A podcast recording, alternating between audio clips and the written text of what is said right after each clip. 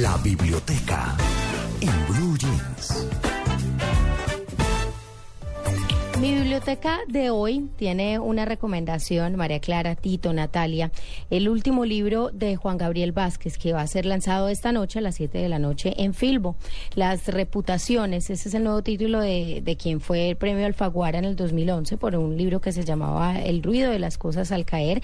Y pues Juan Gabriel está con nosotros. Buenos días, muchas gracias por acompañarnos a esta hora de la mañana en Blue Radio. Buenos días, mucho gusto.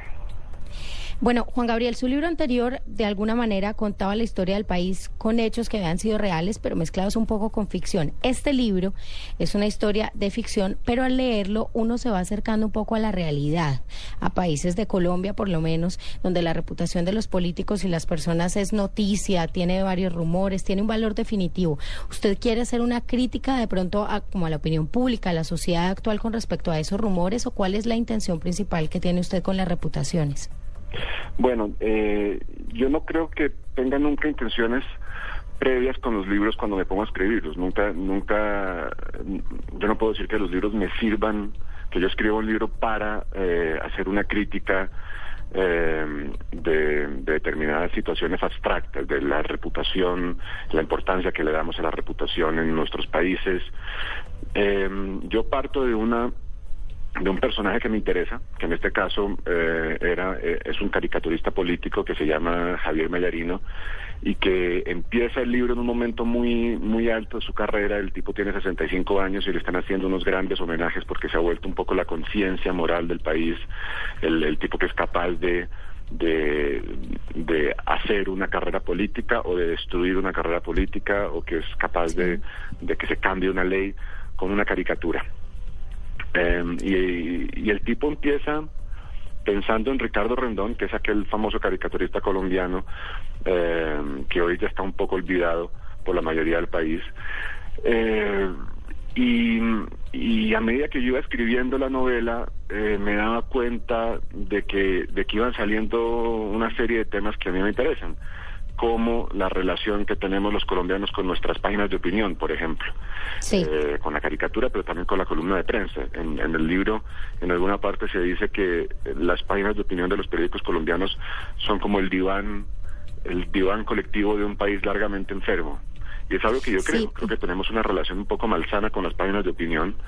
Eh, eh, y creo que hemos hemos entregado a nuestros opinadores eh, mucho poder eh, y, eso ha creado una situación muy interesante. Yo quería pensar un poco, em, reflexionar un poco sobre esa situación más que hacer una crítica. Es una es una reflexión porque porque la novela pues la novela lo que hace es, es, soltar una serie de preguntas, no tratar de, de, dar respuestas ni de solucionar problemas. Yo le quería preguntar, yo le quería preguntar lo siguiente y es cuando uno habla de reputación eh, y sobre todo en la última década, en los últimos años, las empresas, eh, pues es lo que más defienden. El tema reputacional dentro de los planes de comunicación de las compañías son muy importantes. Pero la reputación, pues por supuesto, va mucho más allá. La reputación va a la reputación propia, que digamos, eh, como dicen, cría fama y échate a la cama o échate a dormir, como, como se dice en el argot popular. Y es la reputación personal. En este caso, ¿qué tipo de reputaciones toca usted en el libro? Sí, es justamente esa. Es em, eh, la novela se distingue de, las que he escrito antes, de, especialmente de los informantes y el rollo de las cosas al caer, en que en esas novelas había em, una especie de, de, eh, gran situación pública, eh, un hecho histórico, un hecho de nuestra historia reciente o menos reciente, que afectaba a los personajes.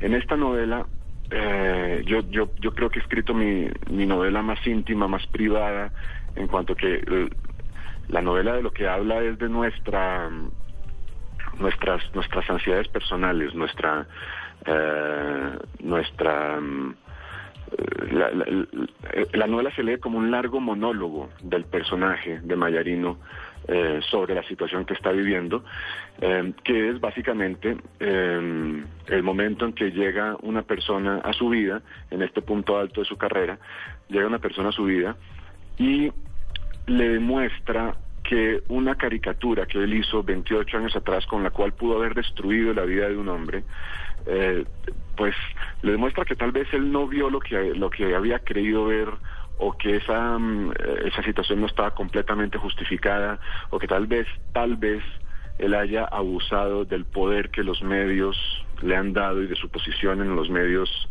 colombianos.